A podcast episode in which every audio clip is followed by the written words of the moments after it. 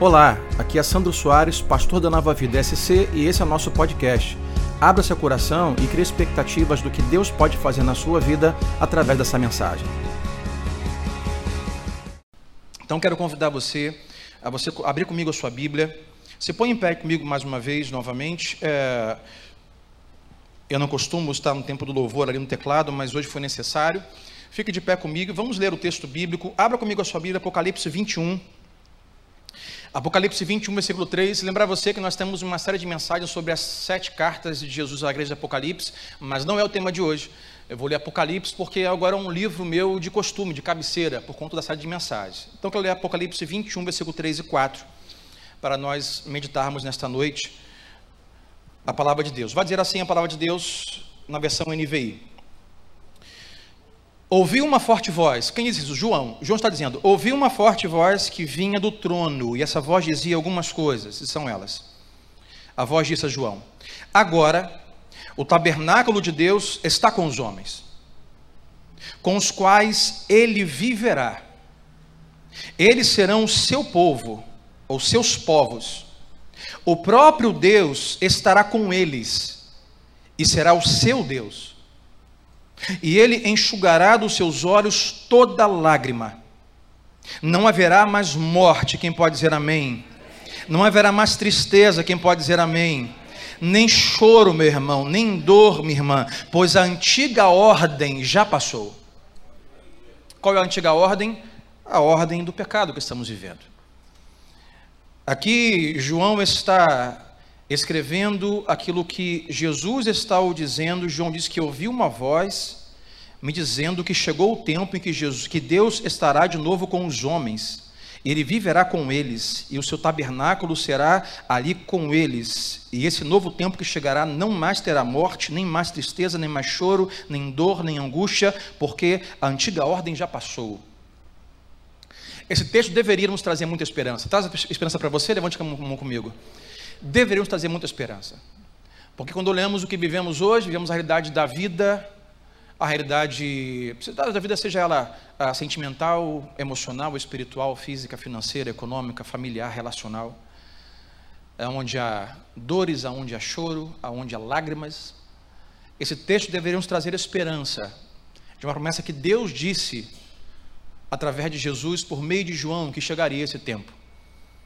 E esse lugar onde tudo que um dia se conheceu de perfeição vai retornar a nós.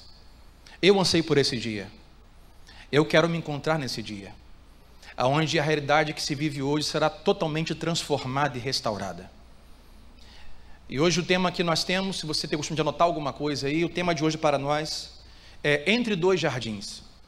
E você logo, logo vai entender o que isso quer dizer. Então vamos orar. Senhor, obrigado por esse tempo que temos de comunhão com a tua palavra. Obrigado por cada pessoa que entrou aqui nesta noite. Obrigado, Pai, pela tua, uh, pelo teu livramento, pela tua libertação, ó Deus, que uh, possibilitou que os meus irmãos pudessem estar aqui nesta noite. Te damos graças a Deus que a tua palavra, mais uma vez, encontre uma boa terra do nosso coração, com uma boa semente que ela é, e faça diferença na nossa vida. É o que pedimos e oramos no nome de Jesus Cristo. Amém. Toma o seu lugar, Deus te abençoe. Hoje eu quero falar sobre decepção. Já falei algumas vezes aqui sobre decepção. Tivemos aqui uma série de mensagens inteira, chamada Reset sobre ansiedade. Tratei sobre decepção. E eu vou pegar uma frase que eu usei há dois meses atrás, aonde eu disse, se você não lembrar, quiser anotar, anote aí, que a decepção é um meio o qual Deus vai usar para aumentar a sua fé, para desenvolver a sua fé. Mas também as decepções é um meio que o diabo vai tentar usar para abalar a sua fé. Então, da mesma decepção que você porventura está vivendo, viveu ou vai viver, é por meio dessa decepção, devastação, crise, que Deus vai fazer disso um meio para fortalecer a sua fé, mas o diabo também vai querer fazer dessa decepção um meio para abalar a sua fé. Ou seja, do mesmo produto, do mesmo da mesma decepção, você pode ter a fé fortalecida, desenvolvida ou a fé abalada. E nessa noite eu quero tratar sobre duas coisas. Primeiro, de onde vem a decepção? E então, o que fazer com ela?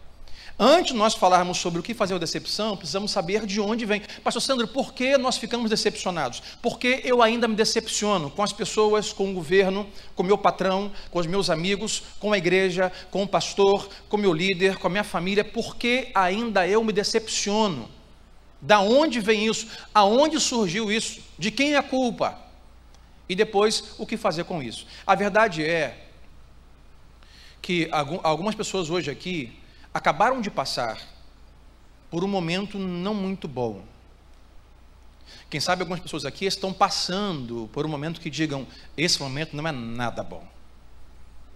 Outros, quem sabe, estão ah, diante da realidade de uma notícia que algo não muito bom os está aguardando e vão ter que passar. A verdade é que é impossível você não passar por alguma decepção na sua vida. E de onde vem isso? Eu quero voltar com você lá em Gênesis, capítulo 2. Abra comigo a sua Bíblia. Então vamos dos extremos.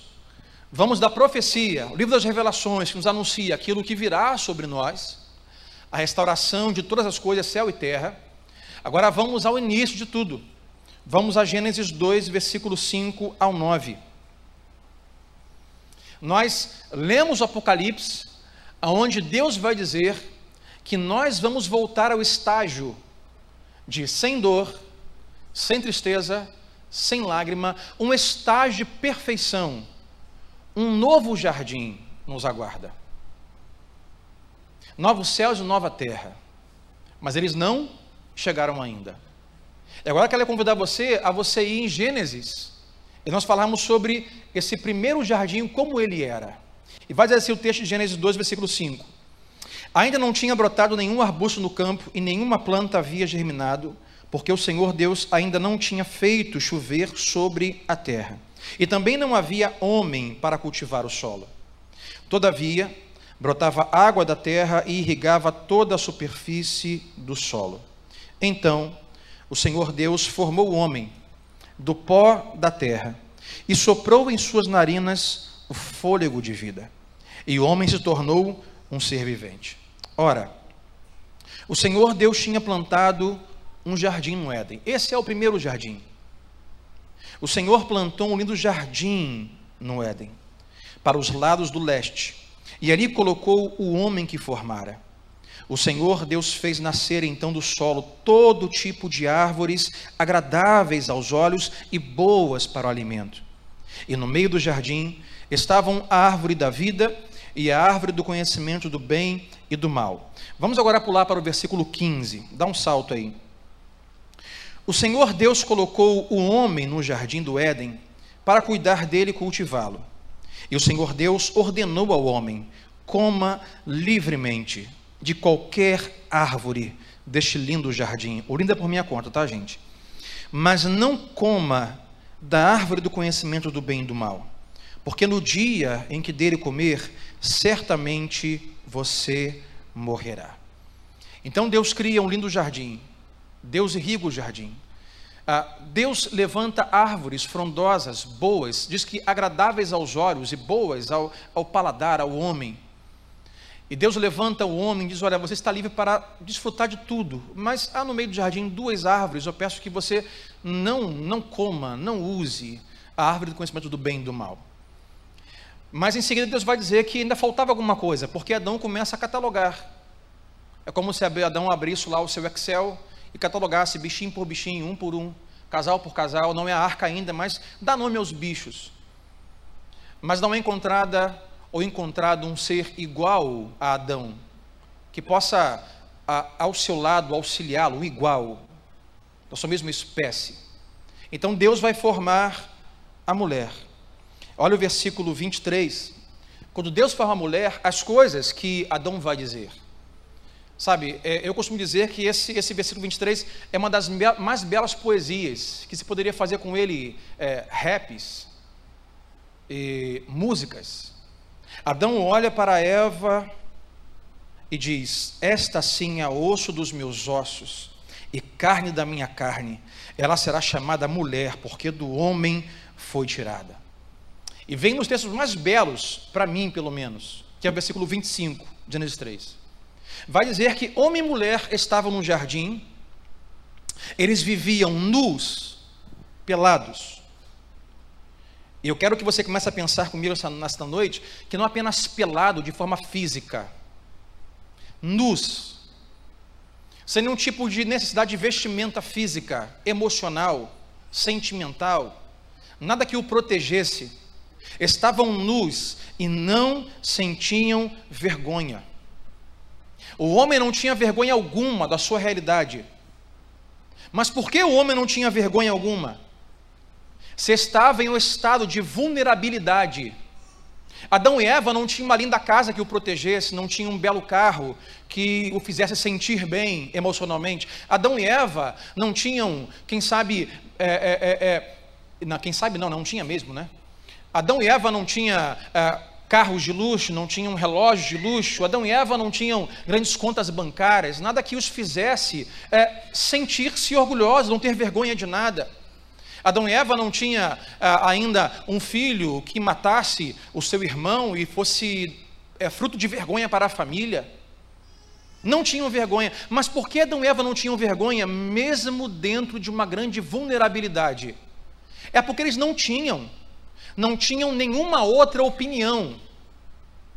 Eles não tinham nenhuma outra ideia ou opinião a não ser a do amor de Deus para com eles. Era um jardim onde estavam Adão e Eva de forma perfeita. A única opinião que eles tinham sobre eles era a opinião de Deus, que os criou à sua imagem e semelhança, e diariamente conversava com eles, e os amava, se relacionava. Eu quero que você pense o seguinte: a perfeição desse jardim era perfeito. A natureza era perfeita. O homem era perfeito. A relação do homem consigo mesmo era perfeita. A relação do homem com o outro, com o seu próximo, com a sua mulher, era perfeita. A relação do homem para com Deus era perfeita. Não havia, Adão não culpava a Deus por algo. Adão não ficava no canto pensando se Deus era bom ou não, ou se faria algo ou não. Era a perfeição de relação do homem com Deus. E havia perfeição em relação do homem com o meio ambiente, com a natureza. Era tudo perfeito. Diga assim comigo: perfeição. Era tudo perfeito. O primeiro jardim, como nós olhamos em Apocalipse, o último jardim que o homem habitará, é tudo perfeito. Perfeição, perfeição e perfeição. Até Gênesis 13, versículo 1, abra comigo. Aparição da serpente no jardim. Ora, a serpente era o mais astuto de todos os animais selvagens que o Senhor Deus tinha feito. E a serpente perguntou assim à mulher: Foi isso mesmo que Deus disse? É, Para não comer né, de nenhum fruto da árvore do jardim? E eu vou dar pausa aqui em alguma leitura do texto, porque a primeira coisa que a serpente faz aqui é colocar para a mulher a dúvida do que Deus havia dito. Deus nunca disse para a mulher não comer nenhuma árvore ou nenhum fruto do jardim. Deus disse: comam do que quiserem, mas dessa não toquem. Aí a serpente chega para a mulher e diz assim: Não foi isso mesmo que Deus falou para vocês não comerem nenhum fruto das árvores do jardim? O que a serpente quer é dizer para a mulher não se interessar tanto pelo que Deus disse, mas perguntar a si mesmo o que foi que Deus disse. Ainda hoje, o diabo vai trazer a você a ideia de você duvidar do que Deus disse, você colocar em xeque o que Deus disse. A serpente diz: pergunte a você mesmo, raciocine, pense, seja autônoma, tenha suas próprias ideias, saia da caixinha, não é assim que dizem? Saia da caixinha, pense, mulher. Foi isso que Deus disse, coloca a mulher para duvidar. Ainda hoje o diabo quer que nós duvidemos da palavra de Deus, e ainda hoje, sabe o que o diabo quer? Que nós pensemos que a palavra de Deus é difícil demais para se entender. O diabo trouxe confusão à cabeça de Eva, disse o que Deus não disse e deixou Eva confusa. O diabo ainda hoje vai dizer para você assim: olha, Fulano, a palavra de Deus é muito difícil de entender. Não dá para entender. Ou pior, Fulano, a palavra de Deus é difícil de entender e é muito difícil de viver. Você não vai conseguir viver a palavra de Deus. Eva, foi isso que Deus disse e trouxe confusão. Olha, o que ele disse para você, minha filha, é muito difícil. Você conseguiu entender? Está confusa, né? Você não vai conseguir viver isso. Nós somos o tempo todo colocados contra ou duvidosos à palavra de Deus. Mas observe o seguinte: antes de Deus dizer para Adão sobre aquela árvore para não tocar e não comer do fruto, Deus formou o homem à sua imagem e semelhança. E Deus dotou o homem de capacidade para entender a palavra de Deus. Deus não criou um homem com capacidade inferior de entender e cumprir o que lhe daria. Adiante. Você e eu fomos criados por Deus possibilitados para entender, acreditar na palavra de Deus. Vivê-la cabalmente, sem erro, de forma perfeita, é impossível. Não mais é possível por conta do pecado que entrou no mundo. Mas nós fomos por Deus capacitados para entender a palavra de Deus. Mas o diabo quer fazer o quê? Quer fazer você ficar confuso com a palavra de Deus. Irmãos, hoje o que mais nós vemos são pessoas que estão confusas em relação à fé cristã. Confusas no nível mais básico da fé cristã. Quer ver um exemplo? Eu vou comparar aqui o que Deus disse para o homem e o que o diabo disse que Deus disse. Por exemplo, vá comigo até Gênesis 2, versículo 16. As primeiras palavras de Deus ao homem sobre os frutos foram: O Senhor Deus ordenou ao homem. O que Deus disse? Coma, diga assim comigo, livremente. Coma livremente o que você quiser no jardim. Deus é um Deus de liberdade. Deus não é um Deus opressor, carcereiro, aprisionador. Você olha para a Bíblia, a Bíblia está repleta de capa a capa de histórias onde Deus está falando e fazendo libertação. O povo se escraviza, Deus liberta. O povo escravizado, Deus liberta. O pecado nos escraviza, Deus envia Jesus para que nós fôssemos livres. Deus é um Deus de liberdade. Diga sempre seu vizinho: Deus é Deus de liberdade. Mas sabe o que o diabo diz para Eva? Deus falou assim: coma livremente. Ah, olha comigo o versículo 1 de Gênesis 3. O diabo diz: Ah, foi isto mesmo que Deus disse, né? Para vocês não comerem nada nenhum fruto de nenhuma árvore. É a ideia que ainda hoje pode se ter, eu vou abrir um parênteses aqui, a ideia que você tem assim, o que é ser um cristão, viver a vida cristã? Ah, ser crente é não poder fazer isso, é não poder fazer aquilo. Ser crente é não poder fazer sexo nem antes do casamento, nem fora do casamento. Não pode fazer nada. Ser crente, ser crente não pode falar mentira, não pode falar palavrão. Ser crente não pode ir no cinema, não pode jogar uh, videogame, não pode. Lembro de um tempo, não podia jogar bola, não pode cortar o cabelo. Ser crente você não pode. é uma ideia de um Deus aprisionador, um Deus que diz assim: olha, vem cá, sou eu que mando, você não pode fazer essas coisas só o que eu quiser. Isso não está na Bíblia. Deus é um Deus de liberdade. Mas Deus também é um Deus de amor. E por ser um Deus de amor, Ele não vai te proibir de fazer nada. Mas Ele vai colocar algumas restrições que são para o seu bem. Eu gosto de usar o exemplo de a figura paterna. Deus, em toda a Bíblia, é, deseja que seja visto na figura de um pai. O próprio Jesus, quando vai orar, ele começa, Pai nosso, é pai. E quem é pai sabe como é que é uma relação de um pai com um filho. O meu filho pode assim, pai, eu posso fazer isso? Diga assim, cara, você pode, mas isso é perigoso, você pode se machucar.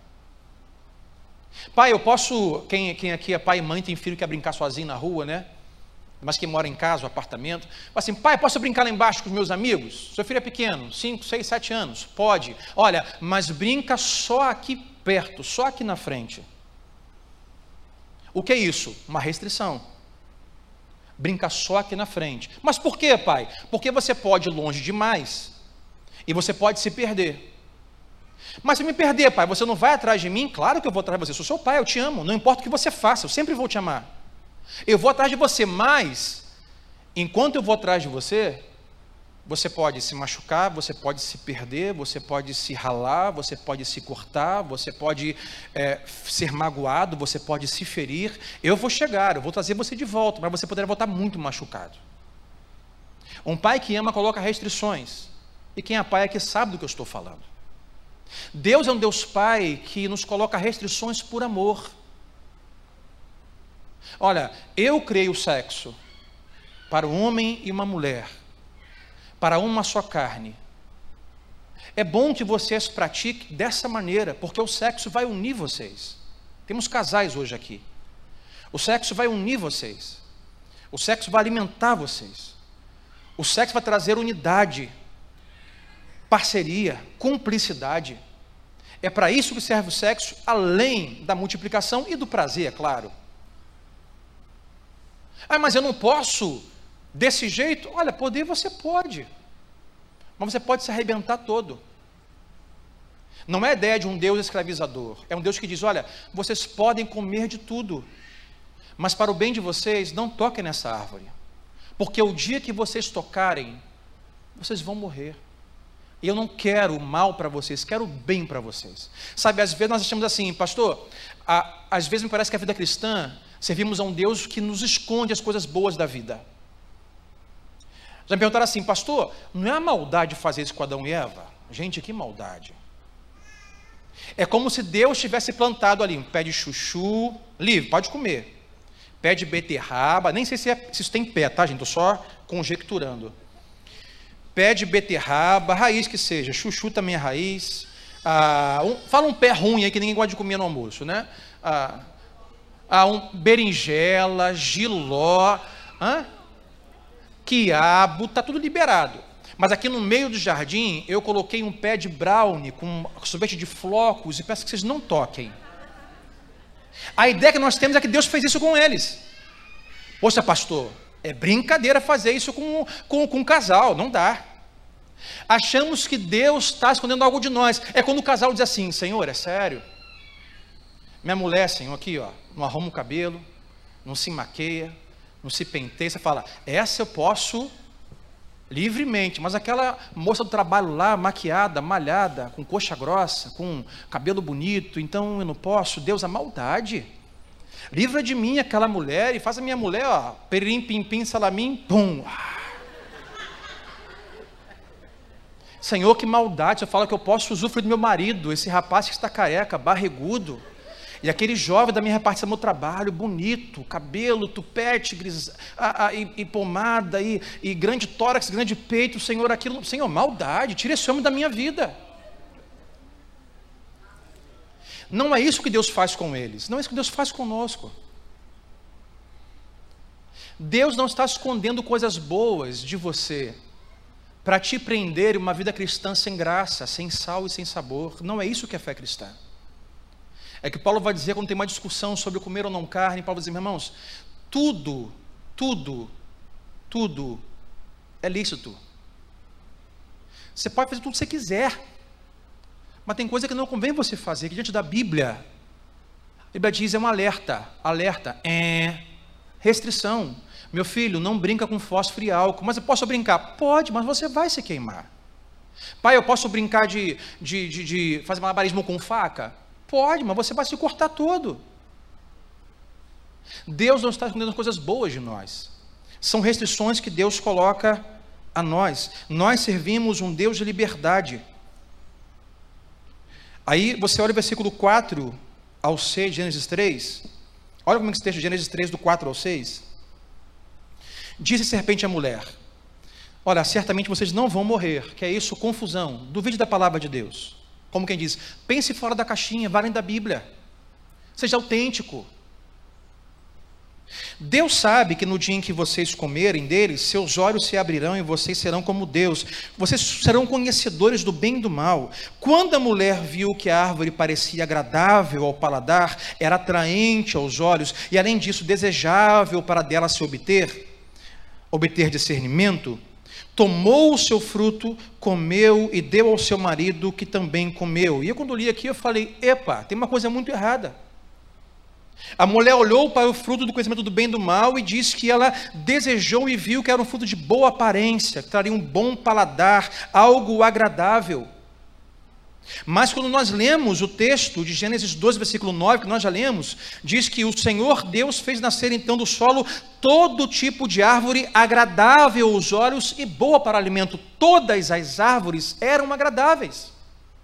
Não era chuchu, giló, quiabo. E aqui, para piorar a situação, não existe, mas só dando uma ideia, um pé de manjá com calda de ameixa. Aqui é o meu fraco. Não foi isso.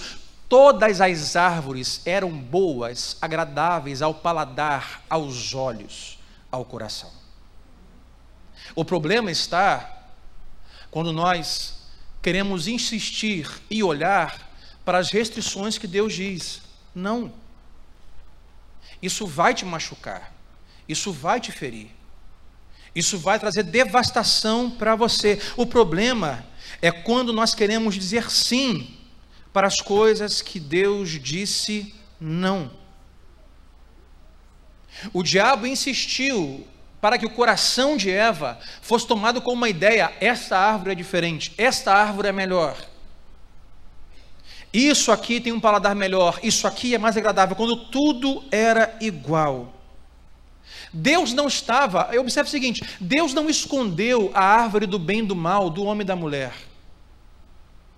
Deus não deixou essa árvore fora do jardim para que eles não conhecessem, sabe por quê? Deus não esconde nada da gente. E é importante dizer isso. Porque nós, nós temos hoje um problema na fé cristã, na igreja brasileira, que nós estamos lutando e votando em parlamentares e pessoas que vão nos ajudar a esconder o mal de nós e nossos filhos. As coisas, Deus não vai esconder o mal de você e dos seus filhos. Deus não vai impedir que algumas leis sejam aprovadas, ou quem sabe algumas coisas cheguem para você no colégio do seu filho. Deus não vai pegar aquilo que a fé cristã tem como restrição, ou a Bíblia condena, e vai varrer para debaixo do tapete para que você aqui na terra vamos o céu, que não chegou para nós ainda. Deus não escondeu a árvore do bem e do mal, colocou diante deles e falou: ó, não toque, é restrição. Estava ali. Não estava escondendo. Mas Deus disse: Eu não vou esconder, vou colocar diante de você, mas não toque. Sabe por quê? Meu irmão, Deus sabia o quão devastador seria o dia que nós conhecêssemos o mal. Deus sabia a devastação que seria o dia que nós conhecêssemos o mal. O homem estava em perfeição no jardim consigo mesmo, com o outro, com Deus e com a natureza. E não conhecia o mal. Hoje, por conta do pecado, nós conhecemos o mal. O que é o mal, pastor? O mal é tudo que você olha e diz assim: cara, isso não deveria ser assim. Você olhar para o câncer e falar: isso não deveria ser assim. Você olha para uma criança que passa fome, você fala, cara, isso não deveria ser assim. Você olha para uma mãe que gostaria de ser mãe, uma mulher gostaria de ser mãe, ter um filho, mas a infertilidade chegou no seu ventre. Ela diz: Isso não deveria ser assim. Você vê um cônjuge, mulher ou um homem, sofrendo a traição no casamento, você diz: Isso não deveria ser assim. Isso é mal. O mal que nós conhecemos hoje, compartilhamos e vemos com, é tudo aquilo que Deus disse. Vocês não precisam conhecer o mal, porque o dia que vocês conhecerem, a devastação vai chegar na vida de vocês. Você olha a pobreza, você olha o nosso país, pessoas esbanjando os seus grandes bens, enquanto há lugares que pessoas não têm o que comer, nem, nem o que vestir. Você fala assim, isso não deveria ser assim. Sabe o que é isso? É o mal que nós hoje conhecemos. O que Deus queria evitar é que nós conhecêssemos tais coisas. Aí uma mulher come. E olha o versículo 7 e 8 do capítulo 3. Lá o 2,9 que diz que homem e mulher estavam nus e não tinham vergonha, agora, como não tinham apenas opinião de Deus, agora conhece o bem e o mal, tudo muda. Versículo 7 do Gênesis 3 vai dizer: Os olhos dos dois se abriram.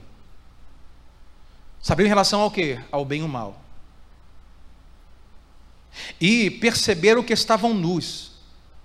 Então juntaram folhas de figueira para cobrir-se. Ouvindo o homem e sua mulher os passos do Senhor Deus, que andava pelo jardim quando soprava a brisa do dia, esconderam-se da presença do Senhor Deus entre as árvores dos jardins. De uma hora para outra, comem um fruto e se olham. Aquela vulnerabilidade perfeita, inocente que tinham, aonde não havia imperfeição em Eva, imperfeição em Adão, imperfeição na natureza, imperfeição com Deus, consigo, ah, os olhos se abrem para o bem e o mal, e a maldade chega diante do homem, ele olha para a mulher e já vê a primeira imperfeição, você está nua, eu estou nu. Eles se escondem. Mas não era apenas uma, apenas uma nudez física que se esconde, tapa as suas partes íntimas. Mas também foi uma nudez emocional. O homem nunca antes havia sentido culpa de nada. Agora o sentimento de culpa de um erro que cometeu chegou ao homem pelo mal. Mas não só a nudez física e emocional, mas também nudez espiritual. O homem nunca antes havia sentido vergonha de nada. Agora o homem se sente culpado e se sente envergonhado. E Deus vem dando seus passos pelo jardim. E Deus vai dizer e vai perguntar ao homem duas coisas. Olha comigo o versículo 9, versículo 10, do Gênesis 3. Mas o Senhor Deus chamou o homem perguntando: Aonde está você? Ele respondeu: Senhor, eu ouvi os teus passos no jardim e fiquei com medo. O homem nunca antes havia experimentado culpa, vergonha ou medo de nada. Deus faz a primeira pergunta: Aonde você está? Sabemos que aqui não era uma questão geográfica, que Deus não sabia onde eles estavam escondidos. Mas Deus percebe a vergonha, a culpa, o medo que eles estão vivendo. E observe o seguinte: o som dos passos de Deus no jardim, diariamente, era um motivo de prazer e deleite para eles. O Senhor está vindo ao nosso encontro. Como aquele filho que espera ansiosamente o pai chegar em casa do trabalho eu ainda passo por isso, espero passar até o dia que for possível. Chego em casa, minha Manuela abre a porta, fala assim: Mãe, papai chegou, papai, e vem um abraço. Assim era Adão e Eva. Ouviam os passos de Deus e corriam para ter comunhão. Mas agora tudo aqui mudou. Adão e Eva agora estão como aquelas crianças que eu também vivia assim quando era criança. Eu fazia a coisa errada. E minha mãe está aqui e dizia assim: Olha, quando seu pai chegar. Quando seu pai chegar, você vai ver. Se meu pai chegasse por volta de mais seis da tarde, era dez para as seis, eu ia tomar banho. Chuveiro aberto, ficava. Naquela época, os carros não eram tão silenciosos, o motor. Do banheiro, eu via na garagem o Corcel, um, o Opala, o Passat, o Fusca, você que é novo não sabe o que eu estou falando. Chegando, cante ficar furado, rum, rum. No banheiro, eu já me pelava todo. Pelava não no sentido literal, mas eu ficava tremendo. Meu pai chegou. E eu ouvi os passos do sapato pelo quintal. Toque, toque. Eu falei, ferrou, amigo. Eu entrava na cozinha, eu fazia as orações mais fervorosas que eu já fiz na minha vida. Senhor, que minha mãe se esqueça, Senhor, que meu pai chegue muito cansado, Senhor, faz alguma coisa. Adão e Eva estavam assim. Senhor, ouvi os seus passos. A culpa que eu nunca senti, estou sentindo em minha alma. A vergonha que nunca tive do Senhor, eu estou sentindo. O medo da tua presença, estou sentindo, me escondi. Aonde você está? O que Adão e Eva perderam, irmãos, foram o sentido, o rumo, a direção espiritual. Quando Deus pergunta onde você está, é porque Adão e Eva, quando tiveram medo, culpa e vergonha, fugiram de Deus.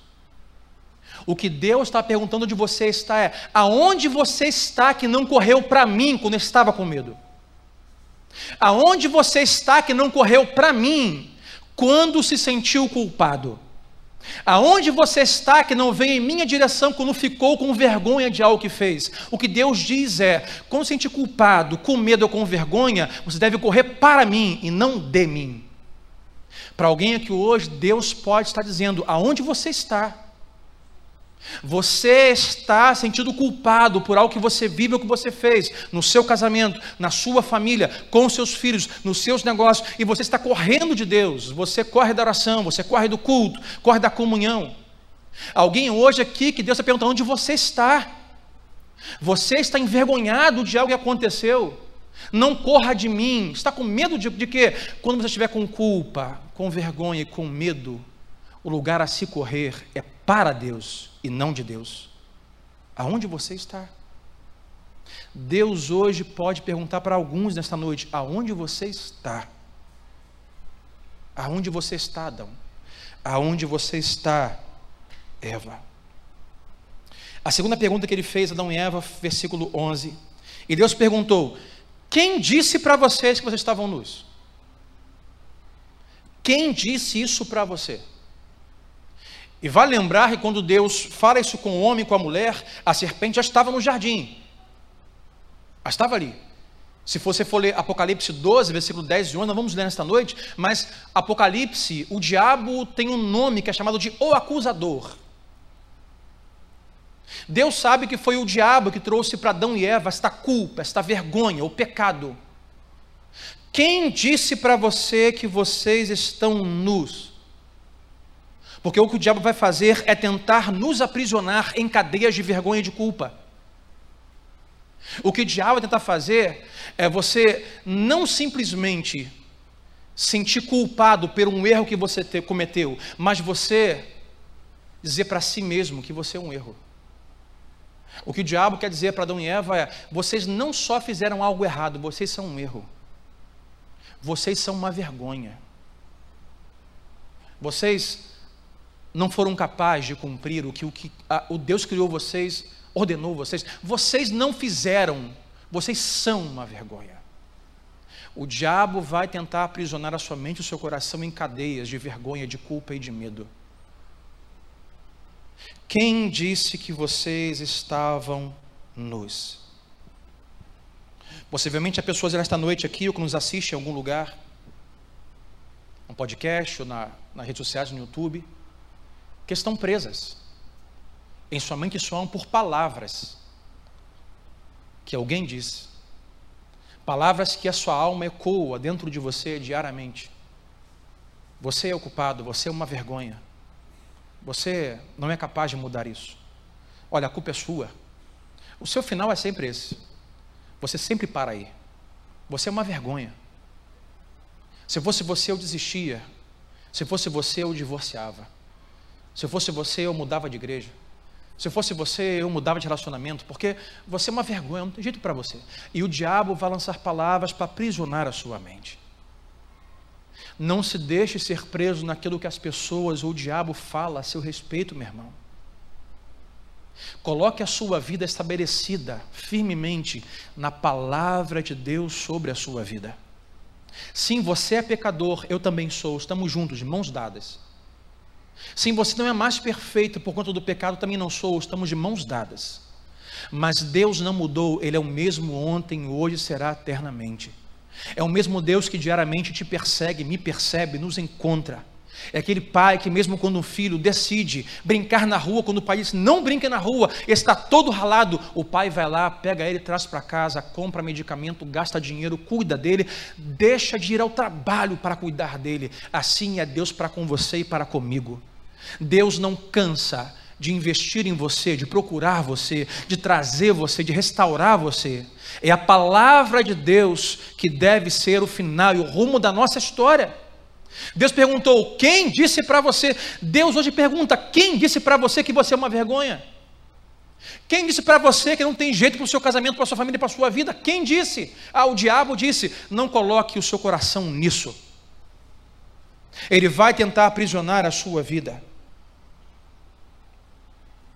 E o texto vai dizer que pelo pecado do homem, as consequências foram inevitáveis. Porque assim como uma criança brinca com fogo, por mais que o pai a traga para casa, ela se queima. Por mais que um filho saia do parquinho e vá brincar na rua, por mais que o pai o traga para casa, ele pode ser atropelado, pode ficar todo ralado. Há consequências para a desobediência. E as consequências chegaram. E as consequências não apenas foram de ah, terem que trabalhar, é mulher gente dores de parto, mas a consequência seria eterna a morte. E para a consequência do pecado, Deus precisa fazer um sacrifício, porque toda consequência do pecado requer um sacrifício. O que Deus faz? Então me desculpe aqui os ativistas, animais. Aqui nesse caso, um animal teve que ser imolado, morto, sangue derramado. Olha o texto comigo que diz em Gênesis 3, 22 e 23. Então diz o Senhor Deus: Agora o homem se tornou como um de nós, conhecendo o bem e o mal. Perdão, 21. Vamos lá, 21. O Senhor Deus fez roupas de pele, ou seja, matou o cordeiro, matou o animal e vestiu Adão e a sua mulher. Tudo isso uma imagem para dizer o que Cristo faria na cruz do Calvário por nós. Esse, esse sacrifício é um símbolo. Esse imolar o animal e vestir com pele do animal, Adão e Eva, não foi o sacrifício eficaz, mas simbolizava o que Deus faria na frente, através de Jesus, que viria no nosso meio, que morreria em nosso lugar, que com o seu sangue derramado nos cobriria, nos traria perdão, e nos cobriria com a sua santidade a nossa nudez do pecado e da condenação. Então o sacrifício teve que ser feito, mas ainda assim Aí aconteceu versículo 22, para dizer o texto que eles foram banidos. Então diz o Senhor Deus: Agora o homem se tornou como um de nós, conhecendo bem o mal, e não se deve, pois, permitir que ele também tome do fruto da árvore da vida e coma e viva para sempre. Por isso o Senhor Deus o mandou embora do jardim do Éden para cultivar o solo da qual fora tirado. Algumas vezes podemos olhar e pensar assim: poxa, por que Deus não os perdoou? Por que Deus não os manteve no jardim? Por que Deus os baniu? E procurando uma melhor tradução sobre esse texto, a palavra que no original usada para banido ou banir, na verdade não é banir, é enviar, enviar para fora. É a mesma palavra que está sendo usada no texto de João 3,16, porque Deus amou o mundo de tal maneira que enviou o seu filho. A palavra correta aqui é: Deus então enviou homem e mulher para fora, porque se você bane alguém, é uma coisa, agora enviar só se envia quando tem algum propósito, envia para algo, envia por um motivo. E Deus tem motivo e propósito qual enviar o homem para fora do jardim. E o texto vai dizer: o homem foi liberado para comer da árvore da vida livremente enquanto havia perfeição na sua existência. Porque a árvore da vida o possibilitava viver eternamente.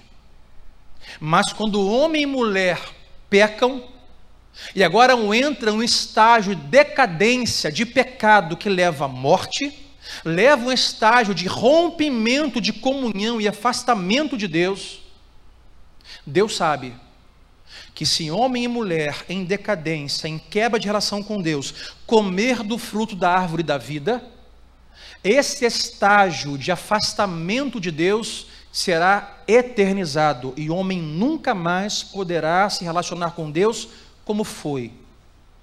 Então, quando Deus manda uma mulher para fora, não é um ato de crueldade, é um ato de misericórdia.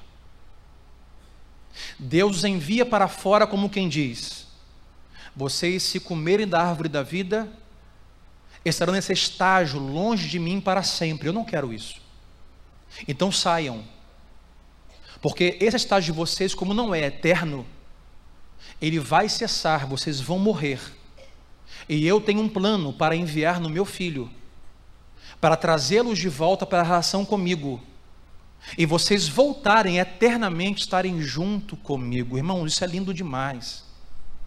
Saber que Deus nos ama tanto, nos amou tanto através de Adão e Eva, que os tirou da possibilidade de viver uma relação longe dele para sempre, e nos lançou em uma vida de pecado fora do jardim, mas que fosse temporal, e que Jesus seria enviado com o propósito de nos restaurar, nos resgatar, nos trazer de volta para o Pai. O homem foi mandado embora com um propósito. Deus sempre tem um propósito. Diga assim para quem está do seu lado: Deus sempre tem um propósito no que faz. Deus sempre tem um propósito no que faz.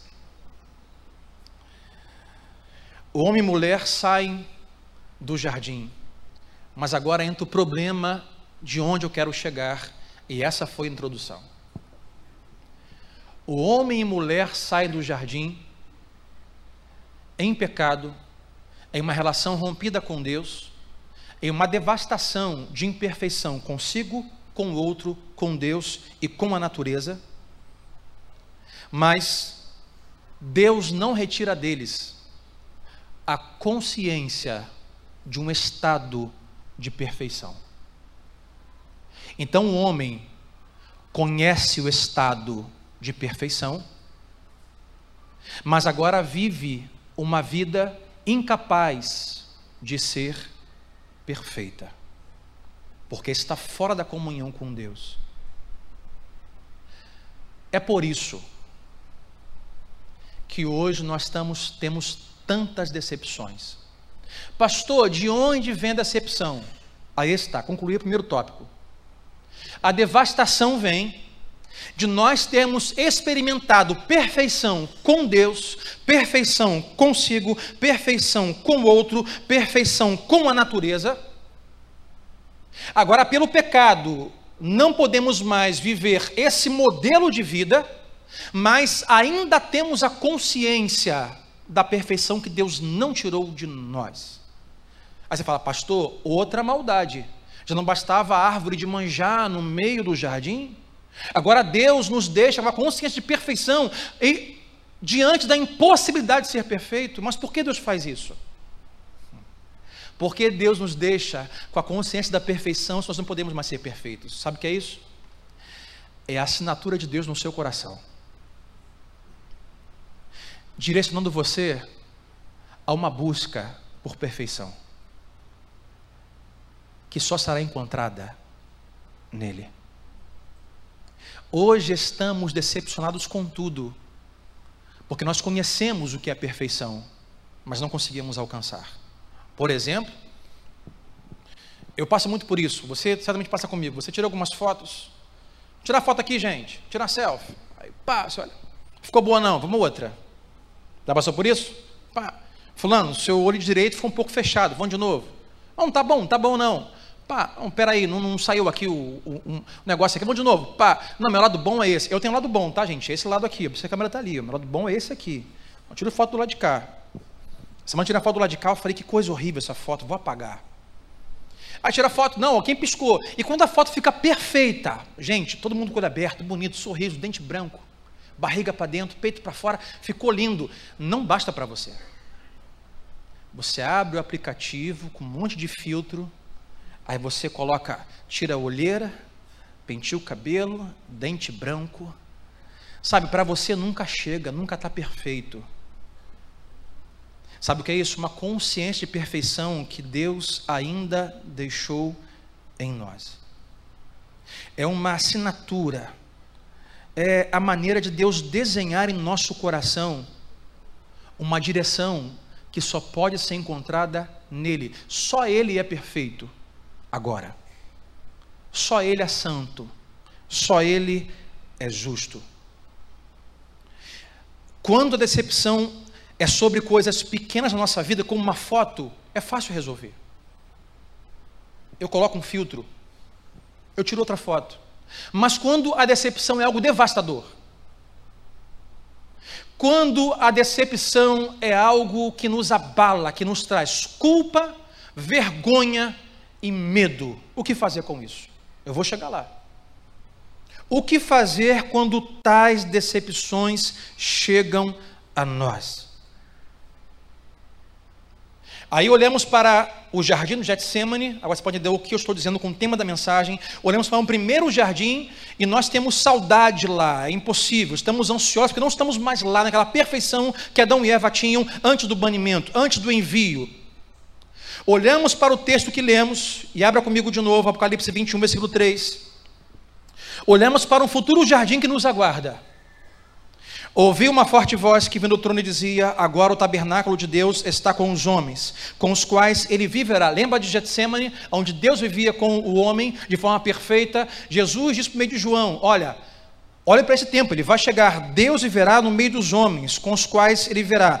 Eles serão o seu povo, o próprio Deus estará com eles e será o seu Deus, e ele vai enxugar dos seus olhos toda lágrima. Não haverá mais morte, não haverá mais tristeza, nem choro, nem dor, pois a antiga ordem, essa que vivemos, a antiga ordem já passou.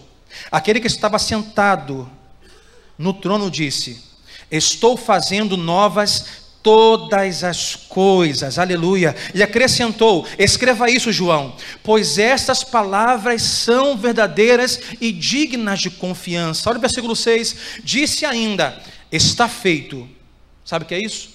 Já está preparado. Está feito. Eu sou o princípio alfa. Eu sou o fim, eu sou o ômega. A quem tiver sede, darei de beber Lembra do Getsemane?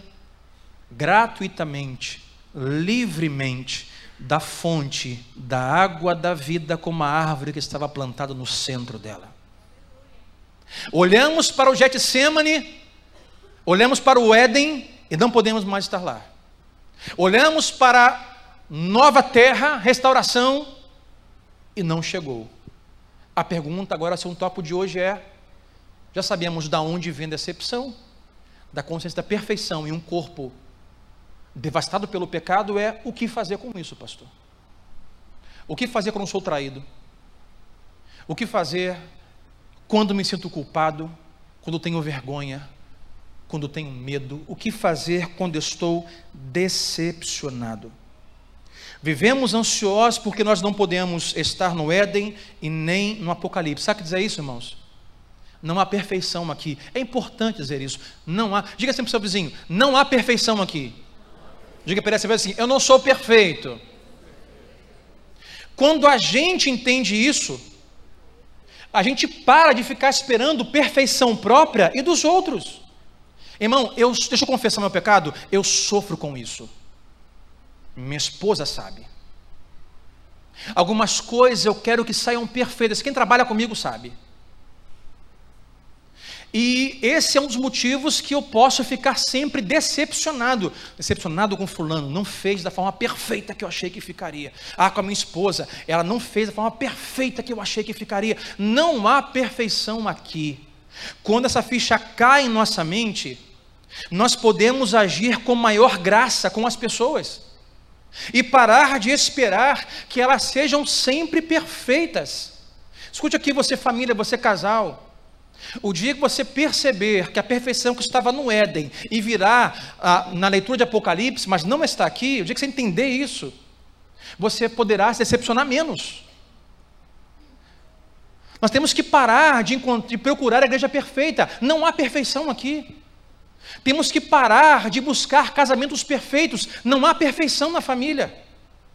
Temos que parar de buscar perfeição nos filhos. Não há perfeição nos filhos. Não há perfeição para nós. O problema é que nós temos a consciência da perfeição que Deus deixou em nós, mas não conseguimos encontrar nada aqui que a perfeição corra para Deus. Só Ele é perfeito.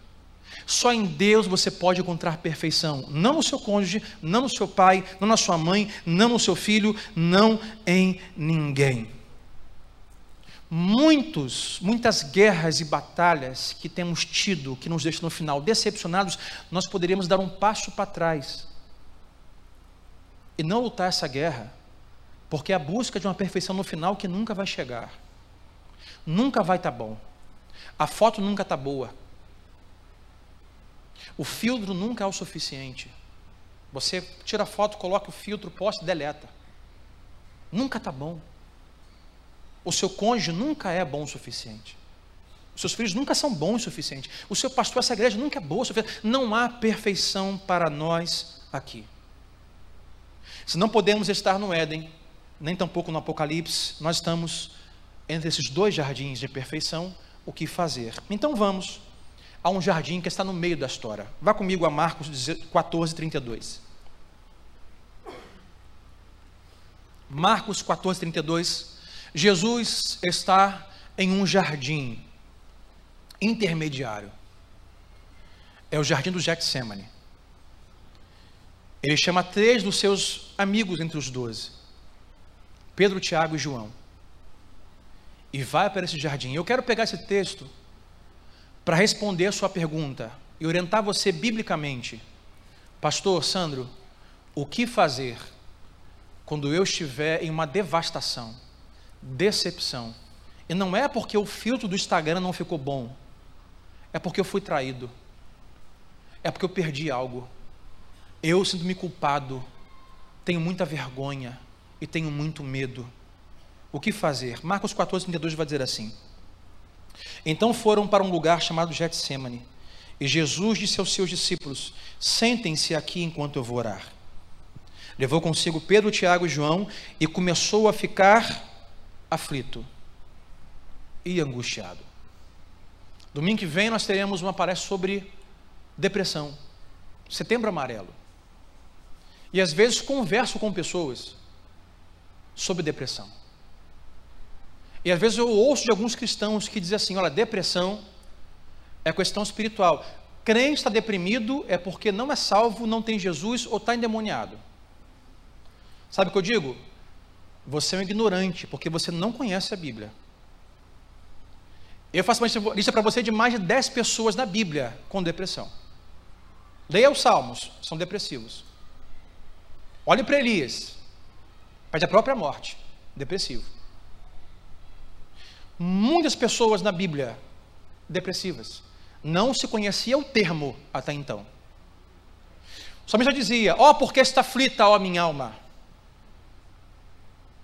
Aí você tem o ápice que é o próprio Filho de Deus, 100% Deus, sem pecado, não sofreu nenhum pecado, não cedeu a nenhuma tentação, mas 100% homem.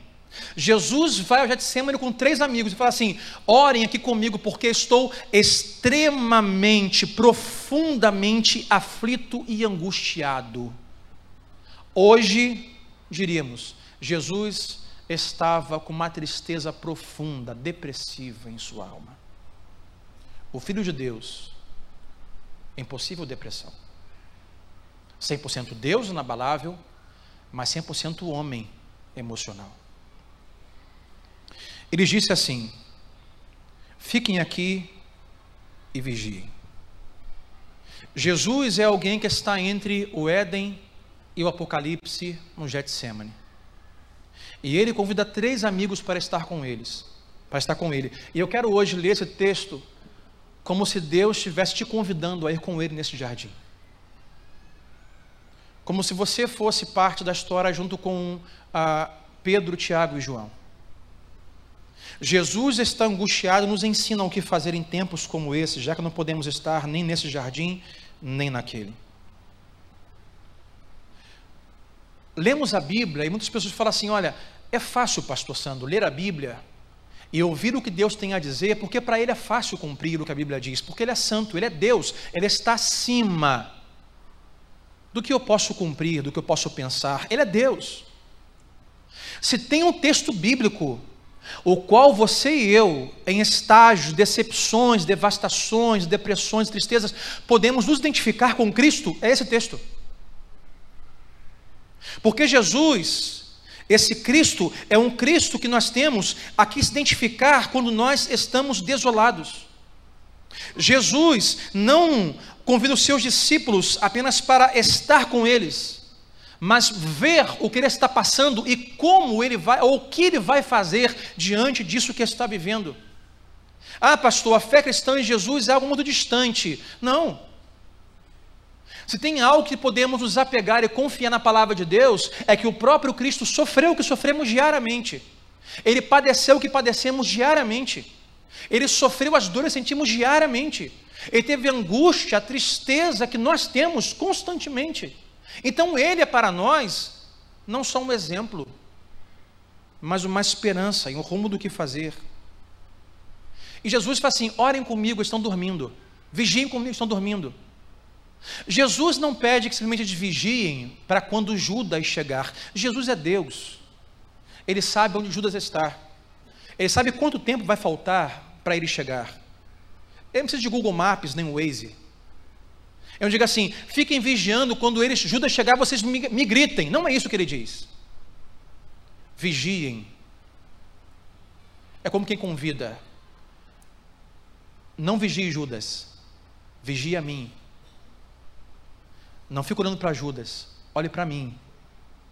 Veja como eu estou, veja como eu me comporto e veja o que acontece.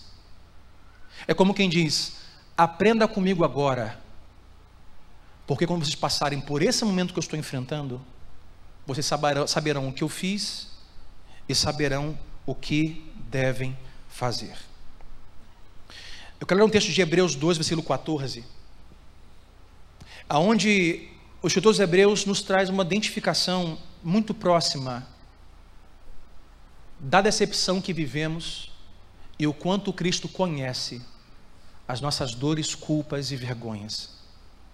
Ele diz: portanto, vistos que os filhos, que somos nós, são pessoas de carne e sangue, ele, Cristo, também participou desta condição humana para quê?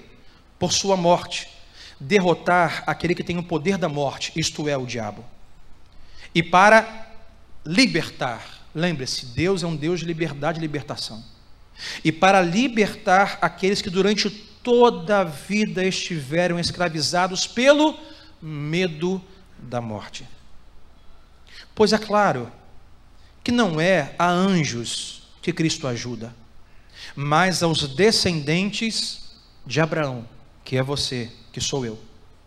Por esta razão, ou seja, por sua causa, era necessário que ele, Cristo, se tornasse semelhante a seus irmãos em todos, diga assim, amigo, todos, todos os aspectos, todos, para se tornar sumo sacerdote misericordioso e fiel com relação a Deus e fazer propiciação pelos pecados do povo. Por quê? Tendo em vista o que ele mesmo sofreu quando tentado. Por isso, ou então, ou assim, ele é capaz de sofrer, de socorrer aqueles que também estão sendo tentados. O escritor Hebreus fala assim: olha, Cristo não foi poupado de nada para se tornar em todos os sentidos quem nós somos como seres humanos. Ele suportou todas as dores que um ser humano pode suportar. Ele foi traído, ele ficou decepcionado, ele esteve triste, ele esteve angustiado, a sua alma estava aflita.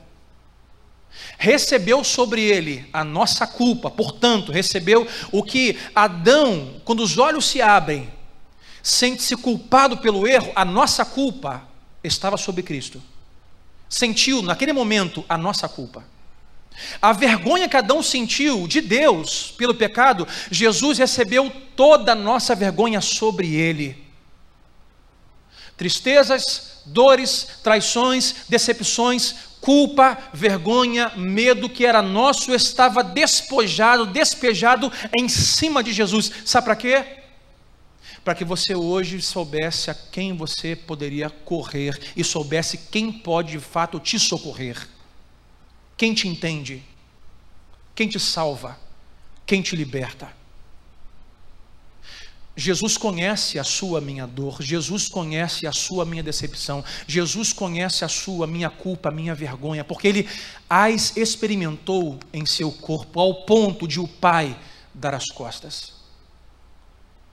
Como o santo não podia compactuar com tamanha culpa e vergonha e pecado que estava sobre ele. Ele disse para os seus discípulos: vigiem, fiquem comigo, olhem, olhe o que eu estou vivendo, olhe como isso vai acontecer, olhe o que eu vou fazer, olha como as coisas vão sair. E sabe o que acontece? Olha o versículo 36 de Marcos 14 para nós encerrarmos. Jesus estava ali e disse: Senhor, Abba Pai, tudo é possível para ti. Eu quero parar aqui. Porque muitas vezes o conflito que há dentro de nós é o conflito entre a fé e o sentimento. A fé nos diz: tudo é possível para Deus. Deus pode mudar isso agora, Deus pode salvar agora, Deus pode transformar agora, Deus pode curar agora, Deus pode fazer de volta agora. Pode ou não pode, irmãos? Pode. Jesus orou: Senhor, tudo é possível para ti. Essa é a nossa fé que nos agarramos. Mas o conflito está entre a fé e o sentimento. O sentimento é: então por que não faz ainda? Então por que não fez? Então por que não mudou até agora? Então por que não estou triste? Então por que meu casamento não está sofrendo isso? Então por que os meus filhos ainda estão sentindo isso? Então por que, pastor, isso ainda está acontecendo? Por que ainda morrem as pessoas? Por que o câncer devasta as pessoas? Por que a pobreza no mundo? Por quê? Por quê? Eu tenho fé que é possível, mas por que está assim? É o conflito que nós temos. Ah, papai, tudo lhe é possível, ele continua. Deus, Afasta de mim esse cálice, tira de mim essa dor, a depressão, a tristeza, a angústia, a culpa, a vergonha. Deus, tira isso de mim, Pai, porque eu sei que o Senhor pode tirar, porque tudo lhe é possível. Mas termina dizendo, contudo, Pai. Aí que está a chave desse jardim para nos auxiliar com as devastações que chegam em nossa vida. Porque elas vão chegar, meu irmão. Ou você passou por uma, ou você está em uma, ou tem uma que te espera. A fé cristã não é blindar a sua vida contra o mal. A fé cristã é passar pelo mal de forma diferente. A fé cristã é passar o que todos enfrentam, olhando para Cristo, para o autor e consumidor da nossa fé, sabendo que mesmo que o câncer me mate, mesmo que as coisas devastem a minha vida, tudo isso vai passar. Porque quando Deus mandou Adão e Eva para fora do paraíso, Ele nos garantiu um tempo de voltar ao Pai e ouvi-lo face a face. Isso não quer dizer que Deus não pode nos livrar aqui nesta terra. Claro que pode. Deus pode curar aqui hoje. Deus pode libertar casamentos aqui hoje. Deus pode restaurar alianças aqui hoje. Deus pode curar enfermos aqui hoje. É a fé que eu creio. Tudo lhe é possível, Senhor. Contudo, Pai, ah, irmão, aí está a chave.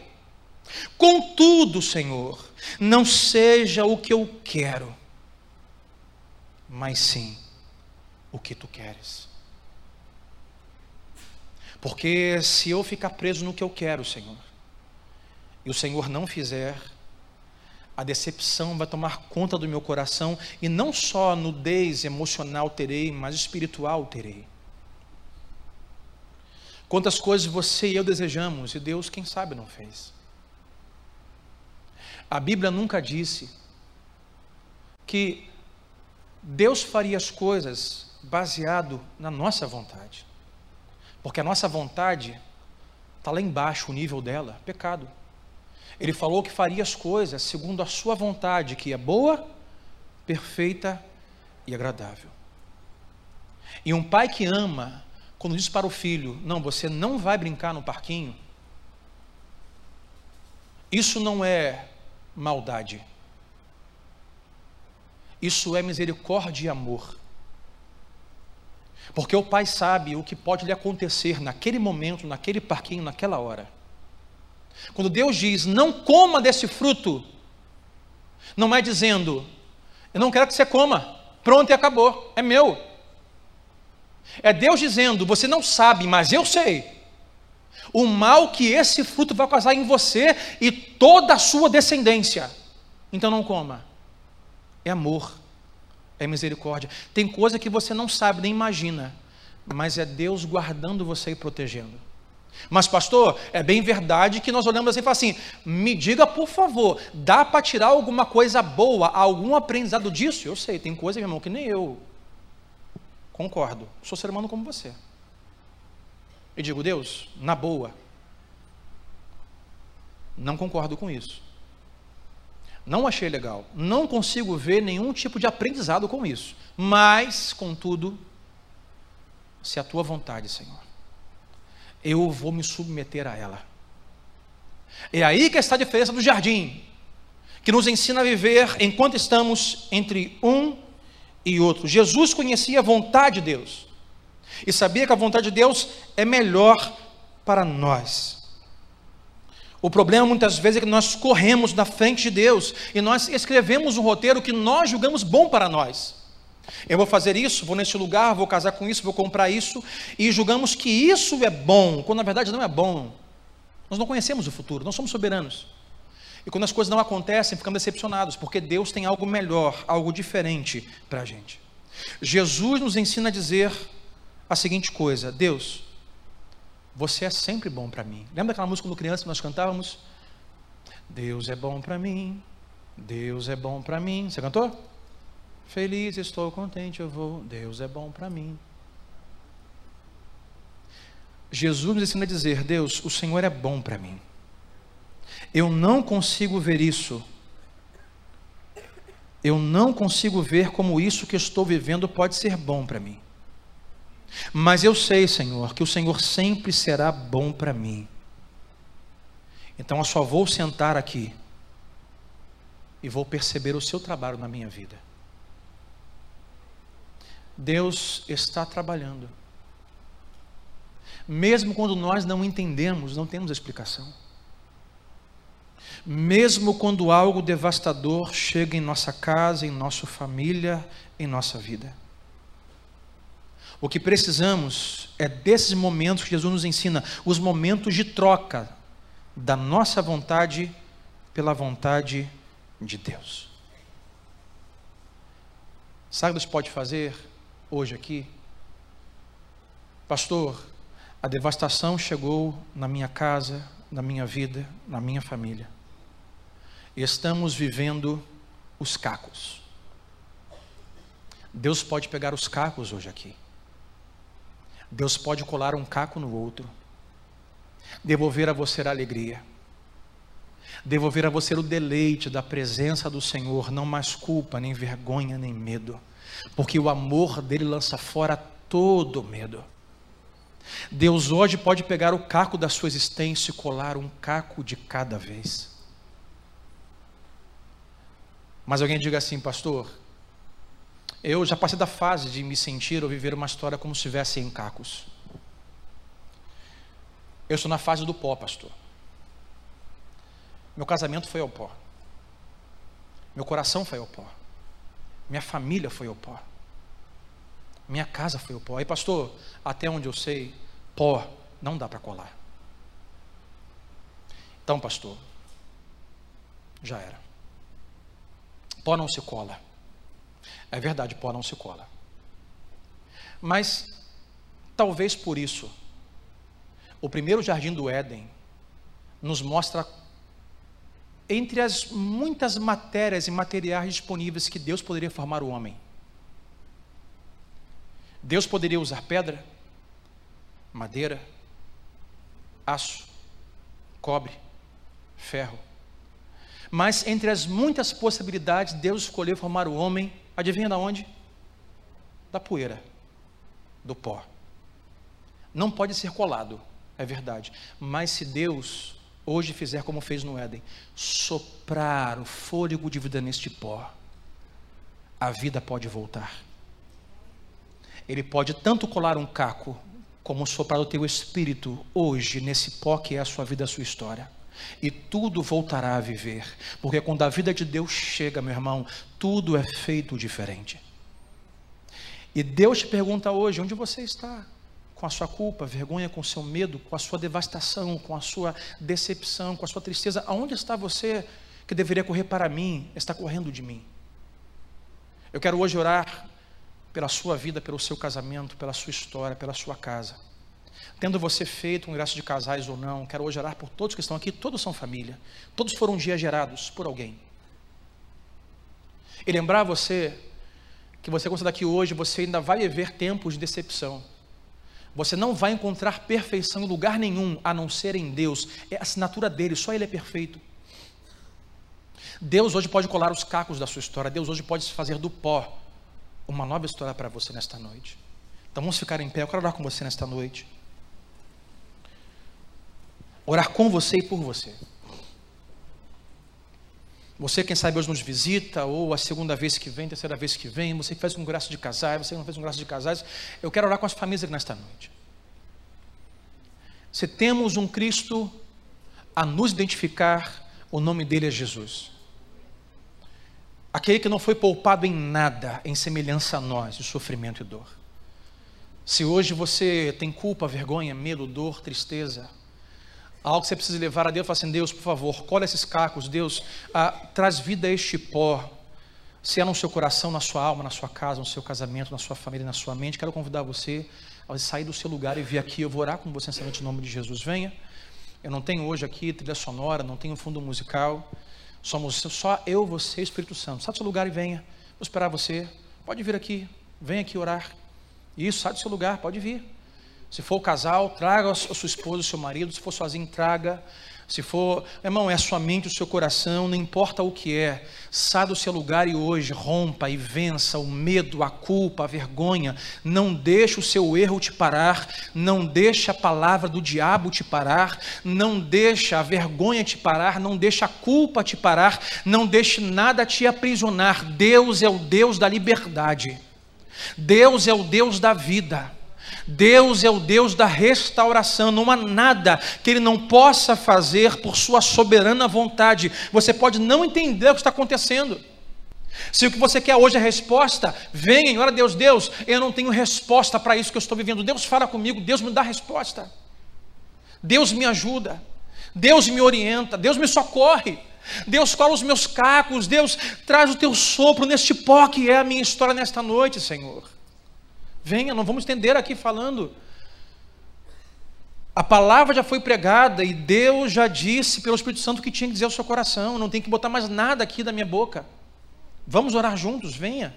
Sai do seu lugar. Se tiver que aqui abraçar alguém, chorar com alguém, orar com alguém, faça isso.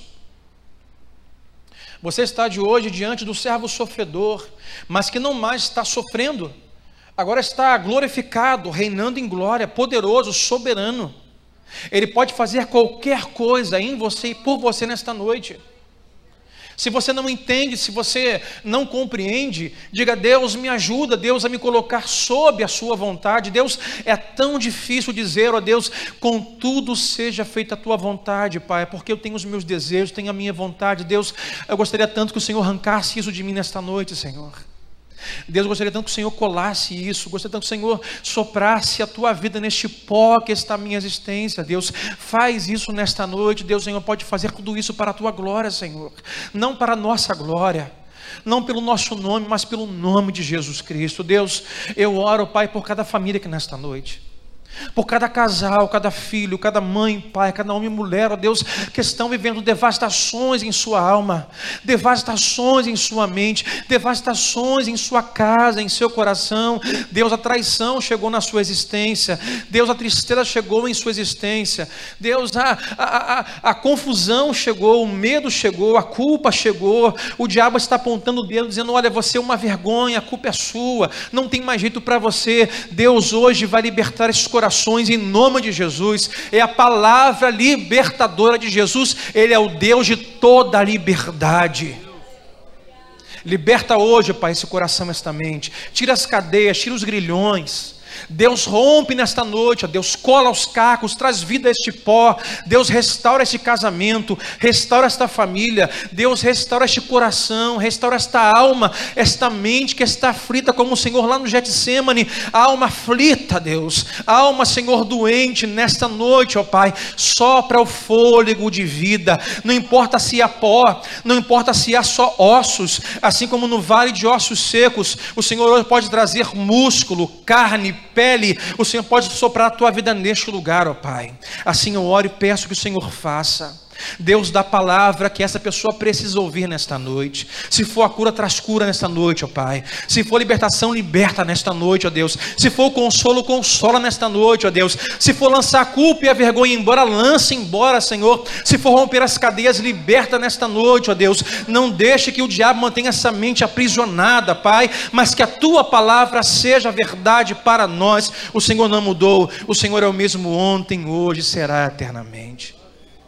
Nós te louvamos, ó Pai, por cada casal, por cada família, por cada lar, por cada mente, ó Deus. O diabo hoje tem assolado as famílias, assolado as mentes, assolado os corações. Deus, que hoje a tua liberdade chegue, Pai, nesse lar.